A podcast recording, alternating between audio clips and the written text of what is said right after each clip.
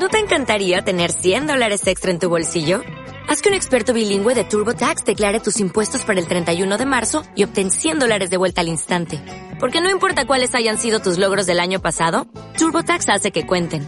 Obtén 100 dólares de vuelta y tus impuestos con 100% de precisión. Solo con Intuit TurboTax. Debes declarar para el 31 de marzo. Crédito solo aplicable al costo de la presentación federal con TurboTax Full Service. Oferta sujeta a cambios o cancelación en cualquier momento. Descarga nuestra aplicación sin costo. Radiovisión Ecuador en Google Play y Apple Store. Bien, quiero dar una cordial bienvenida al artista, porque esa es la palabra, Miguel Barea, quien eh, explora y se explora a sí mismo a través de diversas expresiones rostros, la plumilla y también los textos literarios. Un honor tenerte acá, Miguel. Qué satisfacción recibirte. Bienvenido. Para mí un privilegio, hermano, estar aquí. Gracias por estar acá. Sería de decir esto que está está promocionando, ¿no? De yo soy Radiovisión. Eres Radiovisión. Claro, claro. Oh, Qué honor. Sí. Cada, cada amigo y amiga que afirma ser Radiovisión es un compromiso y un honor, un compromiso para intentar hacer mejor radio y cada día ser, eh, pulirnos y ojalá ser mejores. Tu búsqueda, eh, la tuya es una búsqueda de toda la vida, Miguel. Claro. Una búsqueda intensa, eres un buscador permanente. Claro. ¿Mm? Claro, yo te diré que en el sexto grado de escuela, o sea, fui, eh, hicieron una plaza de toros en el, el 9 de octubre y 20 mil en el Borja 2, Ajá. que aún no era de los maristas, era de un inefable Monseñor Andrade. Que fumaba los full dorados y, y, y se rolaba con la izquierda mientras con la derecha te reprendía. Era un personaje, un personaje. Entonces, eh, ahí había las, las, las clases de caligrafía y, y los, los, los normalistas, pues no que cuando estaban haciendo mal te daban reglazos, ¿no? La, la letra con sangre entra. Claro, y había un señor Guerra que daba dibujo, entonces él te veía haciendo malas cosas y se acercaba De las de patillas. las patillas. Oh. era, Wow. era increíble la, la, la, ¿Cómo han cambiado los tiempos, la no? educación. Entonces ahí, verás, eh, en sexto grado, te digo, hicieron una plaza de toros. Eh, que por cierto, en medio espectáculo se cayó, vino hasta Miss Universo Ah, sí. que era una colombiana preciosa, me acuerdo, se llamaba Luz Marina Zuloaga. Luz Marina Claro, Zuluaga. esto te hablo cuando yo estaba en sexto grado, que tendría 10 años, de haber sido en el año 58. Ajá. Claro, claro. Entonces, ahí mis, mis afanes tauromáquicos. Y se cayó la tarima, se cayó el graderío. El graderío donde estaba la gente, claro, claro. ¿Y la Miss Universo Y se cayó también o no? ¿Quién nomás caería? Pues, Oye, era, era una barbaridad porque eh, yo era, yo era solamente banderillero. Ajá. Porque había los matadores, los banderilleros y los peones. A ver, ¿esto era una obra de teatro o era con no, toros? era con, Con vaquillas toros, con del vaquillas. vagón de Azcázubi, Ajá. de, que tenía la ganadería Santa Mónica. Ajá. Unas vaquillas preciosas, bravísimas, oye. Entonces, em, hicieron pues la plaza de toros, ¿no? Yo ya te digo, era banderillero. Pero el rato del rato que ya salieron las vacas, que eran una bravura bárbara, eh, los matadores, que eran los, los principales, se tuvieron miedo. Entonces no salían a torear, entonces tuvimos que salir, yo, yo salí Al porque- paso. porque era banderillero, A claro. salir eh. al paso y resolver. Y- y- Ese lado no conocía. Claro, claro. Entonces yo ahí, ¿qué me iban a dejar ser torero? Imagínate, nunca. Pero tenías vocación. Claro, me encantaba. Entonces eh, eh, me dediqué a, a hacer acuarelas taurinas. Entonces había una revista que se llamaba El Ruedo, que era de toros. Entonces de ahí copiábamos de las fotos y yo hacía unas acuarelas taurinas que eran más o menos hoy. Ajá. ¿Conservas alguna de esas acuarelas? No sé, no sé si existan hoy. ¿Cómo, te sentías tú en la educación formal? Porque percibo que eras como un pez en, fuera del agua te, te sintonizabas con, con, con, con, el ambiente escolar, yo creo que tenías una mente mucho más abierta como para caber Más que abierta yo, yo sí era, debe haber sido por lo que yo a los dos años de edad, de ahí ha de ser que empieza mi vocación de pintor, porque les veo a los pintores que pintaban la casa. ¿No? Con las escaleras. Entonces yo había sacado de esas cunas que son como corral, yo había sacado la rejilla. La rejilla. Y entonces me fui a emularles a los... Um, Para pintar. A los pintores, entonces me subí, me subí, pero me subí de más, la rejilla se viró y yo fui a parar al, al a la vereda de cabeza, entonces estuve me fracturé el cráneo y había ah, fue grave la caída. Claro, había estado como muerto dos meses en el hospital militar. Dicen que solo movía el pie nomás. Entonces el doctor Bonilla me sabía decir el resucitado. el resucitado. Claro, Entonces de las acuarelas taurinas ya mm, había un garaje en la casa donde yo vivía por la General Aguirre, vivían mis papás. Entonces ahí me hice mi taller. Entonces yo pintaba con óleo. Y entonces era muy amigo de un inefable individuo que era el señor Montaguano, que hacía marcos, unos marcos increíbles. A mí me hizo unos marcos del año 58 que hasta ahora impecables. Son impecables, hermano. Y entonces eh, con el eh, con el señor Montaguano, entonces él vio las acuarelas taurinas, entonces él dijo que yo ya hacía óleos, todo. Entonces me dijo que para mm, hacerse el artista primero había que aprender a dibujar. Entonces, es muy cierto eso. Desde ahí me quedé yo en el dibujo y me encantó la tinta china, la pluma y, y en eso me quedé. Es como una forma de liberarse, decías hace un momento, de, de, la poca habilidad que tenías para la caligrafía. ¿Tiene algo que ver? Sí, sí, creo que bastante, claro. Entonces, eh, sí me, me, me fascinó la, la, la versatilidad que tiene la tinta, ¿no? Y entonces sí me jacto un poco de, de, de haber hecho unas eh, plumillas, llegué a hacer plumillas de, unos 50 por unos 50, o sea... Enormes. Grandes, grandes. Para la plumilla con, es... Con trama. Ajá, con, trama. Con trama, claro. Y, también trabajas la paciencia entonces, ¿ah? Claro, entonces esas, esas tramas eran un trabajo endemoniado, ¿no? Y, y, pero era el efecto que se conseguía, era una maravilla realmente, ¿no? Claro. Y ahí me quedé yo en la... ¿Qué pasó con la, acuarela? ¿Qué pasó con el óleo? Fue quedando atrás. Ahora ya rescaté el, ah, óleo, el óleo, sí. Si ando dedicado al óleo, tengo una serie que se llama Del Círculo Rosa, que ya un rato de estos haré una exposición. Y después de tantos años de abandono con el óleo, ¿cómo te recibió en este reencuentro el óleo?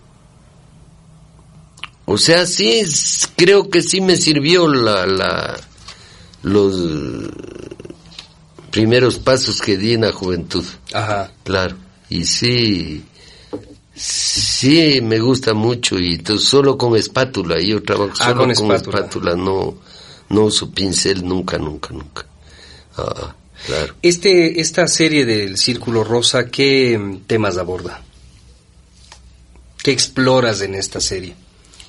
O sea, es eh, generalmente los, los, el círculo oscuro, los, los, los círculos del poder, ¿no? Que me parecen graves, graves, ¿no? Y entonces, eh, en esta última década al menos ha sido algo bárbaro. Yo, yo, desde que tengo memoria, no, no he, ¿no? No he visto nunca una alevosía tan grande como la de este economista llamado Correa Delgado. No, no, no, jamás, jamás. Y, y, y no, no entiendo a dónde vayamos a parar porque ahora con el señor este Moreno es, es más o menos la misma historia, ¿no? Yo desgraciadamente no pude, no pude mm, sincronizar con mi hijo, eh, entonces mi hijo Martín, eh, que es eh, teatrero, él, él hace teatro, em, con, con él, él tiene pues esta famosa obra del que es probablemente el futuro primer mandatario, ¿no? Que se llama el trompabulario. Y entonces el trompabulario a mí me parece una obra es realmente escandalosa, ¿no? Porque este señor, fíjate, fue 10 años, creo, ¿no? Igual con, con Correa Delgado, ¿no? y, y ponte, tú abres el trompabulario y tú sabes que Correa es faraón de los eh, Boy Scouts. Así es. ¿No es cierto? Sí. Es faraón de los Boy Scouts y igual ha sido este otro Glass inefable. ¿No es cierto? Y entonces yo no sé si haya cómo pronunciar en los micrófonos, pero tú abres el trompabulario y, y es un libro para el humor de este señor que es un, diccionario, ¿no? Y entonces ahí en la B dice Boy Scout. Y entonces él, ya te digo, fue vicepresidente de un Boy Scout, pues, ¿no? Y, y en el libro pone Boy Scout, bolsones disfrazados de niños o niños disfrazados de bolsones. Entonces, ¿cómo, cómo, cómo, cómo entiendes, hermano? y, que, este fulano ha estado trabajando con quién será que nos converse con un niño o con un bolsón estamos charlando con el artista Miguel Barea. sería de de, aclarar, eso qué tiene el poder que revela la naturaleza humana yo no creo que el poder cambie a la gente yo creo que revela la verdadera naturaleza de los seres humanos. Esa es, una pregunta un poco difícil. Difícil, sí. Pero mm, el, el poderoso es, eh, es dueño de, se cree dueño de todo, ¿no? Se cree dueño de todo y entonces eh, la muestra son estos fulanos, ¿no? Porque se han adueñado del paisito, pero a mansalva. O sea, todas las instituciones todo, todo, absolutamente, prensa, radio, tele, todo. Justicia, todo. Contraloría. Exactamente. Entonces, ¿qué? qué Impuestos. No tienen ningún freno, ningún control, nada. Entonces... ¿Qué pasa? Que o no vemos o no queremos ver, porque independientemente de la gente que está circunscrita en las instituciones del gobierno actual, entiendo que defiendan al gobierno pero hay mucha gente que no tiene nada que ver con un puesto público y como que no ve esto que, mencionas. No sé, es, raro, raro, ¿no? Ponte todas estas, eh, todas estas eh, concentraciones masivas que se han dado frente del Tribunal Electoral, ¿no? Y es un tribunal electoral que me disculpen, pero formado por recaderos del, del primer mandatario yo me acuerdo, mi padre fue presidente del Tribunal Electoral en tiempos de Ponce, de Velasco Ibarra. Él era presidente del, del, Tribunal Electoral. Y era con el, con el Federico Ponce, con Manuel Isaac Lobato, con el Chivo Payares. O sea, eran gente muy, muy, muy respetable, ¿no? Ahora, ¿quién será, pues, estos jóvenes que manejan el poder electoral, ¿no? Juan Pablo Pozo, o sea, me parece una barbaridad, ¿no? Que va a saludar y feliz con las autoridades eclesiásticas a que le den la bendición para seguir a poder llevar con tranquilidad. Eso tampoco nunca he visto, ¿no? que lleven las urnas, que lleven todo en taxis, en carros particulares y de tal. No, no entiendo, ¿no? Y ahora los, los, los militares dicen que, que solo van a, a, a controlar esto con una cámara y con la inteligencia militar. Entonces, eh, las esperanzas del banquero creo que son mínimas, ¿no? Porque todo está arreglado para que el, el inefable, gracioso señor Moreno ocupe la silla, ¿no? Yo por ahí tengo un texto que si cambiarán la silla presidencial o, o, o solamente a la que hay le pondrán ruedas, hermano. Miguel Marea, en encuentro. sí, los tiempos que estamos uh, viviendo y de los que somos testigos son inéditos. Inédito. Es inédito. Hemos tenido bozalones y prepotentes en el poder, pero creo que la situación actual supera a cualquier antecedente. Luego, como que el mundo, no solo el Ecuador, el mundo está patas arriba, todo está en, sí, en sí, caos, sí, en desorden, a tal punto que asumimos e inclusive defendemos lo anormal, lo irregular, lo ilegal, como legal, como normal, como regular. Exactamente. Es gravísimo lo que está sucediendo porque incluso, y siempre digo esto, converso con ciertos abogados, o he conversado en algún momento, eh, quienes piensan que la democracia solo es del voto de la mayoría. Y es solo un elemento y quizá el, el, el menos consistente, porque ya Claro. vemos que hay incluso posibilidades de fraude en el Claro. supuesto voto de la mayoría, Miguel. Claro, claro. ¿Mm? Yo no me acuerdo quién es que dice que es eh, solo la estupidez es la que se respalda en la mayoría absoluta. Claro. Entonces no yo no entiendo por qué esta ciudadcita en que tuve la desgracia de nacer, no, porque por suerte mis antepasados todos son de la Tacunga, ¿no? Ajá. que es eh, una ciudad preciosa, pero anatemizada. Yo me acuerdo cuando, cuando en la escuela y yo estudiaba y llegaba a Barea, todos empezaban a rebuznar, lo- los compañeros. ¿Ah, sí? Claro, claro. Como diciendo que en la Tacunga solo ha- había burros, ¿no? Y sí ha habido gente muy ilustre como Juan Abel Echeverría, o sea... ¿Tú naciste en la Tacunga o acá No, en en Quito? En Ah, Quito me naciste tocó. En Quito, por eso te digo, me tocó la desgracia de nacer en esta ciudadcita presuntuosa, ¿no? Porque Presumidos somos los quiteños, ¿no? Presuntuosa, Y y, desde que la ni cuál de las instituciones esas le declaró patrimonio cultural de la humanidad, que eso también me parece una barbaridad porque son tres iglesias mal copiadas que hay en Quito, Bueno, ¿no? ahí- Por favor. No, la compañía es una joya, es una maravilla la compañía. pero es copiada Santa María de Ifiore, hermano, en chiquito, claro. Sí es precioso. es Yo, una joya. Yo es cuando, una- Y construía, construida en el barroco, además. claro, verás, a mí de sexto curso ya, siendo filosóficos sociales en la secundaria, eh, el inefable cura Acosta Velasco, llamado Alfonso, que había tenido alguna bronca, porque dicen que él era el primogénito, pero no le mandaron a estudiar derecho a la Argentina, sino que le mandaron al papá del Betí, al Alberto, le mandaron a estudiar. Y que entonces por eso se había hecho este cura, eh, cura, no, de amargado, claro.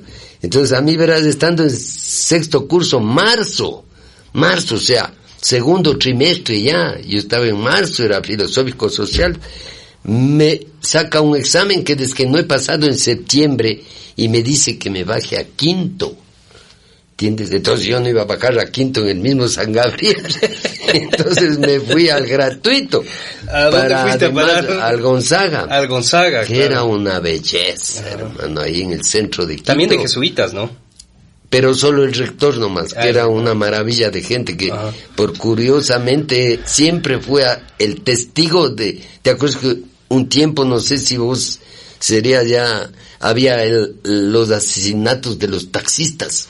Como no, claro, de hermosa. Y siempre era testigo el padre Flor Vázquez, que era un genio el, el, el, padre Flor. Era una persona muy, muy, muy brillante.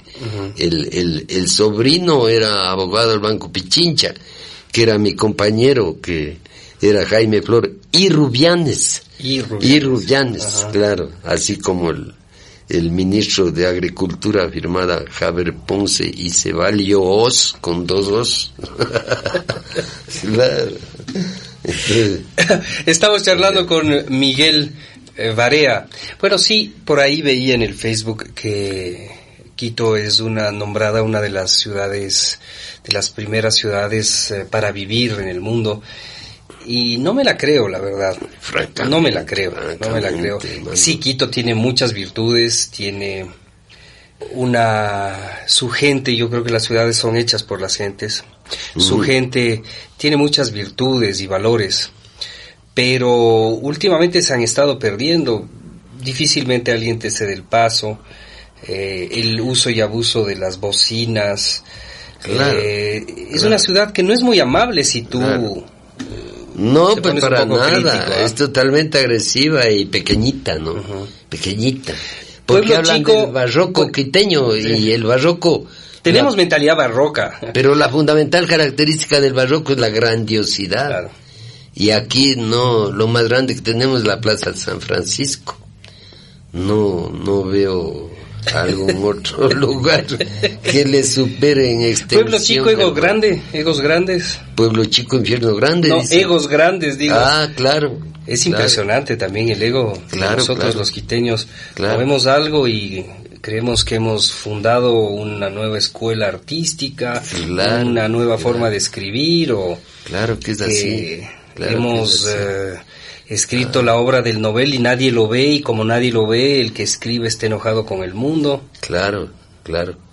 Y la escuela quiteña, ponte, es, es eh, relativamente un fenómeno...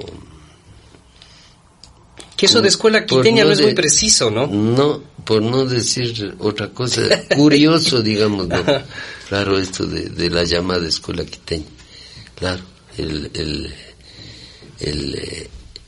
el, renombrado este Manuel Chili, ¿no? Caspicara, es poco difícil ver obras de él, ¿no? No, no, no. Bernardo Legarda, la, la famosa Virgen de Quito, del cual hicieron ese engendro en el panecillo, por favor. Entonces, le acabaron de arruinar a ese monte que sí tiene su gracia, hermano poniendo esa barbaridad ahí, eres mamotreto, hermano. Estamos charlando con Miguel Barea, qué bueno recibirte, Miguel, y qué refrescante resulta escucharte, porque estamos también viviendo tiempos de lo políticamente correcto, que simplemente es la expresión de la más grande hipocresía. Exactamente, hermano, exactamente. Los eufemismos, todo correcto, cada cabello en su lugar, la corbatita bien puesta. Creo que estamos, esos excesos nos, está lleva, nos están llevando a una falsedad. Que hayan, que hayan arruinado de tal manera los sábados, hermanos, que era el único día para descansar. Ahora hay que oír el rebuno de tres horas, pero religioso, ¿no? Todo, todo, todo. Sí, es una religión laica, ¿no? una religión laica. Con unos fieles que rayan en, en fanáticos. Claro, claro, claro, claro. Claro, y el economista es realmente como sabía decir, eh, creo que era el papá del Alberto Acosta, le decía a un empleado en el seguro, le decía, ¿cómo es? Le mando a estudiar a tal parte, usted regresa y no le han enseñado nada. Así le... Estamos charlando con nuestro invitado Miguel Barea. Vamos a hacer una pausa comercial. Regresamos de un momento. Qué bueno tenerte acá, Miguel. Si el arte no es irreverente, si el artista no es irreverente, no es artista, digo yo, y uno de los rasgos de Miguel es su irreverencia. Qué refrescante es la irreverencia, cómo rasga lo políticamente correcto. Eh, qué saludable es escucharte, Miguel. Gracias, gracias, Diego. bueno, yo sigo sorprendido por este portazo que le dieron en las narices a doña Lilian Tintori. Creo no equivocarme, yo pasé algún, algún tiempo en La Habana, en Cuba, y también he estado permanentemente en un ida y vuelta eh, con Venezuela. Y, creo identificar fácilmente los, los, los acentos. Difícilmente me equivoco, aunque me equivoco. Y me pareció en las, eh, en las mesas receptoras del voto escuchar a varios cubanos sentados ahí, o a deambular por Nada raro sería. Y muchos. Qué doble discurso no dejarle entrar a doña Lilian Tintori y hacerlo de esa manera tan miserable. ¿Mm? A mí me apenó mucho esto. Es, es ya una muestra flagrante del estado en que estamos viviendo, ¿no? Porque se le ve una nena muy fresca, muy, muy, muy tranquila, ¿no? Pero no, no pasó la aduana. Qué bestia, Una barbaridad. eh, Miguel Barea, en eh, Encuentro, ¿tú llegaste a conocerle al comandante Fidel Castro? No, jamás, jamás, jamás. ¿Intentaste? Intenté muchas veces, pero ya te digo, no, no. Cuando vino donde mi difunto suegro, no me dejaron entrar. Con dedicatoria, no te dejaron entrar. No, no me dejaron. No pasaste la aduana. No pasé, ni por muro me dejaron subir, hermano. Porque yo sí era medio ágil y sí me duró un poco las habilidades. Pero no, no, ni por el muro. Entonces, eh, pero mejor. No te perdiste de nada. al comandante hubiera sido una falta de higiene flagrante, Entonces mejor, me parece a mí. Mejor. Hay quien cree, y yo no estoy muy de acuerdo con ello, que el debate ahora sigue siendo de izquierda y derecha. Yo creo que eso no es así me pregunto dónde está la derecha acá y me pregunto en dónde está la izquierda acá en el país. Ya no es ese el debate, se ha satanizado a ciertos grupos. Los grupos de poder siempre deben tener la rienda cortita, de donde vengan, de donde vengan. Pero ya no es un problema de izquierda y derecha, Miguel. Verás, yo en el año, ¿qué sería? 79 creo que fue, que lanzaron la, la, la revista Diners entonces hicieron un número que no... El primero. El cero. Que no tiene ni número, nada, claro. Y entonces ahí me sacaron a mí una portada de un grabado que yo hice precioso, no es que me alabe, pero es, es así con trama de circular que yo hago y son dos monigotes igualitos que se están dando un corte de mangas. Entonces se llama crítico de derecha, crítico de izquierda. Y entonces ese, ese fue el primer grabado que yo hice y, ese por suerte salió en la portada de la revista que ya no se consigue, pero no. Claro. ¿Y tienes algún ejemplar? Sí, la Dayuma debe tener, ella, ella guarda así todo, todo, todo. Ella es la organizada de la familia. Alguien debe poner orden. claro. Ah, claro. Bueno, incursionas y tienes una larga trayectoria como, como artista plástico y la palabra escrita, porque tienes varios libros publicados, Miguel. Cuando aparece la necesidad de, de ponerle palabras. Verás, yo, yo, yo escribía bastante. Eh, desde siempre. Desde, desde chamo, claro. Pero en el, cuando uno era chama, en primer curso, segundo de colegio, ya eran los roles asignados. Entonces el Javier Ponce era el poeta, ¿entiendes? Siendo que pasados los tiempos el poeta ha sido el hermano mayor, ¿no?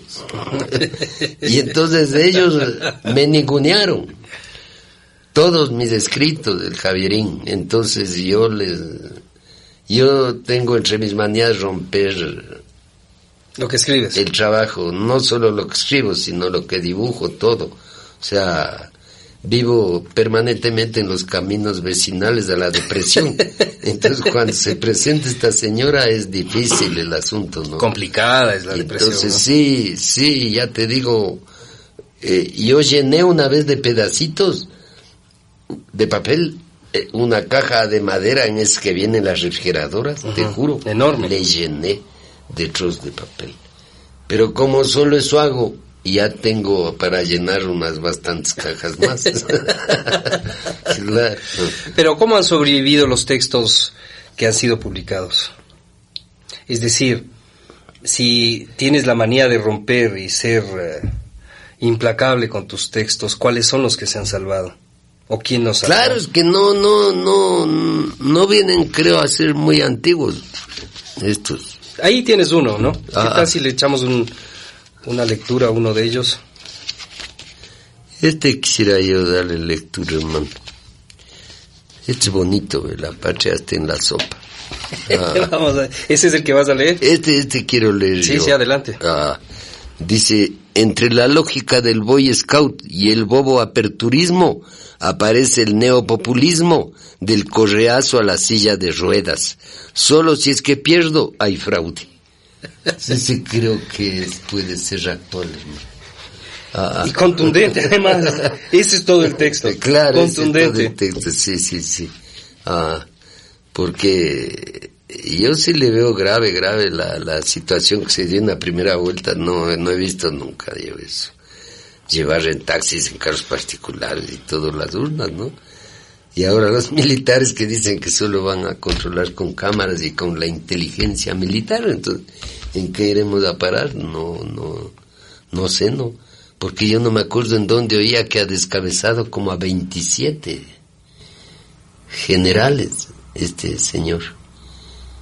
Y que cada general desde que se va a la casa con un retiro como de un millón o medio millón de dólares, ¿no? ¿Ah, sí? Ah, entonces es bastante dinero y bastantes generales ya sin las charreteras. Bueno, ¿no? parece ser que esa es parte de la receta cuyo origen está en el comandante y que ha pasado por, por Chávez, el mantener en movimiento a la cúpula, en, en movimiento constante Ya, para, para que pierda el poder de sus funciones. ya ves. Así que no es, no es suelto. ¿Qué le pondré yo aquí al... ¿Puedo ver? Sí. ¿Qué Le pongo al... A este fulano... ¿Dónde está? Miguel Barea en encuentro está revisando Este le hago ver. ujú, ¿El socialismo crudo o refinado? ¿No es cierto? Porque es... eh, y una y una caricatura de, de los Chávez. petroleros, ¿no? Claro. Ahora tomamos una foto y ponemos en, en el Claro. Crudo refinado. Claro. Ah, entonces yo sí les tengo, aquí tengo otro, ve. Refinador pájaro de alto vuelo bolivariano al costo.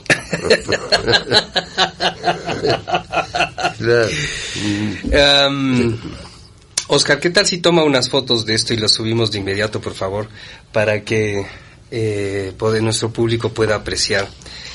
Qué bien la estamos pasando, Miguel. Sí, bien, muy bonito, muy bonito. Eh, me encanta que, venga. Y es muy interesante, y yo diría también indispensable, el encontrarnos con voces disidentes. Ver, yo creo que ¿Cuál dices? el este? Ecuador es y, la- y el anterior. El de la- el el del- del crudo y refinado. Ah, este. este, por ejemplo. Ah, Está atravesando por algo que ya no se llama oposición, sino resistencia. Ajá. El uso de la palabra cada día es menos consistente y se usa y más ligero cada vez más. ¿Y dónde está el otro? Ah, ese. Y más ligero de cascos. Y al poner oposición, eh, el significado de lo que sucede acá cambia. Esto es un asunto de resistencia y creo que estás en la resistencia, Miguel. Claro. Dígale a Isabel que publique Ah. en Facebook. Ojalá se avance a resistir tanto embate, hermano. Por todos lados, ¿no? Porque a mí me parece realmente como eh, arruinó los sábados, como te decía este, este fulano, me parece algo bárbaro, ¿no? Bárbaro, bárbaro. No, no entiendo. ¿no? Estamos sumergidos en un estado de, de propaganda que nos ha llevado a unos niveles de confusión atroces. Claro, y el hermanito Fabricio, y el, que él, él da, ¿qué es que da? Los, los tanques a los, a los damnificados de Manaví, la, la señorita Pierina que tiene las, las representaciones de las casas médicas, ¿no? Entonces está que le dé una buena dosis de Valium al hermano. Para que se tranquilice un Claro. Tú acabas de publicar a la luz de una esperma Nuevecita. nuevecita. ¿De Claro. qué va este libro? ¿Cómo? ¿De qué va este libro? Son así textos recogidos. ¿Puedes que he escoger hecho. alguno? Está, están muy buenos tus textos. A ver, veamos. Este, este voy a leer que está bonito, es de una ocasión que hicimos unas ilustraciones con un, un personaje increíble que vino acá, que se llamaba Miguel Ángel Cabo de Vila. Ah, sí, como no. Y entonces él hizo un museo allá en, en, en la Amazonía, ¿no? Entonces, como éramos los dos Miguel Ángeles, sería, hicimos una buena amistad con, con el Miguel Ángel. Entonces yo de ese entonces es verás este textito que dice, espera que te espera que fluyan las imágenes y nada de selvatismo aparece, peor de mitos aborígenes, gamba por lámina, pumas, monos, gavilanes nocturnos, capuchinos diurnos, rugidos, palazos, chillidos, conjuros, transfiguraciones, ranas y sapos, avispas, anacondas, abejas, boas, felinos y diversos especímenes, fauna, flora, aguas turbulentas, remolinos, vados y remansos, diluvios y sequías, pericos ligeros, loros y mellizos, dioses caminantes de universos feraces y feroces tienen que surgir para mañana, bien por la mañana, y no surgen que eran las ilustraciones que, que tenía que Sí. hacer que Y no salían. eh, claro que no salían al final salieron y esos libros son realmente preciosos no claro ¿Dónde se encuentran tus libros? dónde estarán el, el- dónde estarán porque el, el eh, Bueno, tengo el privilegio, me va a dejar uno al menos, ¿no? Estos tres te A los traje tres yo, me vas a claro. dejar. el, el eh, ponte ahí un libro muy bonito que hizo el pájaro Febres que se llama Pluma y Murmullos de unos dos meses que nos pasamos hablando y ese se han agotado las las dos dos, Las dos ediciones. ediciones. sí no no no hay entonces pero porque es del pájaro yo como no soy de éxito sí tengo libros bastantísimos hermano. Sí, bueno, efectivamente el pájaro es el best seller ecuatoriano. ¿no? Obviamente. Sus libros superan los 5.000 ejemplares cada vez que se publican. Un número enorme para nuestra, Claro, para nuestra realidad y para un autor. Obviamente. Saludos al pájaro. Obviamente, claro, claro. Ah, el último que vi de él era del Jacinto, Ah, sí, el sabio ignorado. El sabio ignorado. Ah, ¿Qué otras cosas recuerdas de aquel Quito de tu infancia? Digo yo porque el Quito de ahora se esfuerza por borrar todo rastro de sus virtudes. verás, el Quito de mi infancia yo no conocía más que el patio de mi casa, hermano. Y el camino a la escuela, que era, Eso era todo lo que que era de la General Aguirre a, a la 9 de octubre 20 millas, ¿no? Ida y vuelta, no, no, no, no conocía más que eso. O sea, yo llegué a conocer Quito cuando ya te digo, el cura este amargado me bajó de sexto a quinto y me fui al Gonzaga. Al Gonzaga. Porque era gratuito.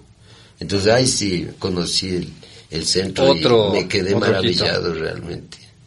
Maravillado. Sin embargo, eres crítico con... Yo sí, con la... Lo que con- está bien, con por todo, desde, desde la escuela quiteña, o sea... ¿Cuál es yo tu sí crítica a la escuela quiteña? Creo que nos llenamos la boca con escuela Yo no quiteña y eso es impreciso. Yo no me hay acuerdo. tal escuela quiteña. No, no. Yo, yo me acuerdo hice... eh, ya me olvidé lo que iba a decir de la escuela quiteña. Hablábamos de lo que, que eres crítico con la ciudad, con ah, que no hay tal escuela quiteña. O sea, es, es,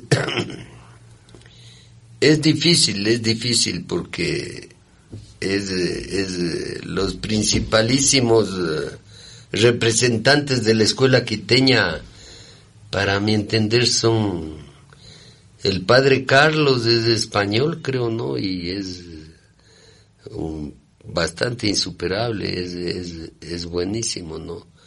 De, de, del Chile Caspicara, no sé ni dónde serán de ver las cosas que hizo, ¿no? Pero sí los, los, las, las iglesias, por más que sean de tercera mano, son, sí son unos lugares muy preciosos, ¿no? Las, las, las iglesias, y sí hay unas casas del otro mundo, ¿no? Un tiempo trabajé ahí en la calle de la Ronda con el, el Nelson Román, creo que es que se hizo un taller ahí, y ahí trabajé un buen tiempo en esa calle. Entonces, pero poco a poco salgo yo a... Vives en Sangolquí, ¿no? De mi, de, de mi taller, poco a poco. Todo el tiempo estás sí, escribiendo. Me gusta, me gusta estar encerrado. sí. sí, con lo que, para lo que hay que oír y ver. me gusta estar encerrado. Como me, me han encerrado tantas veces, ¿no?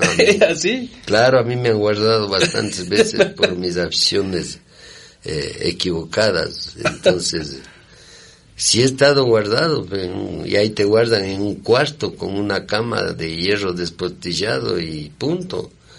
Y entonces ahí toca estar, ¿no?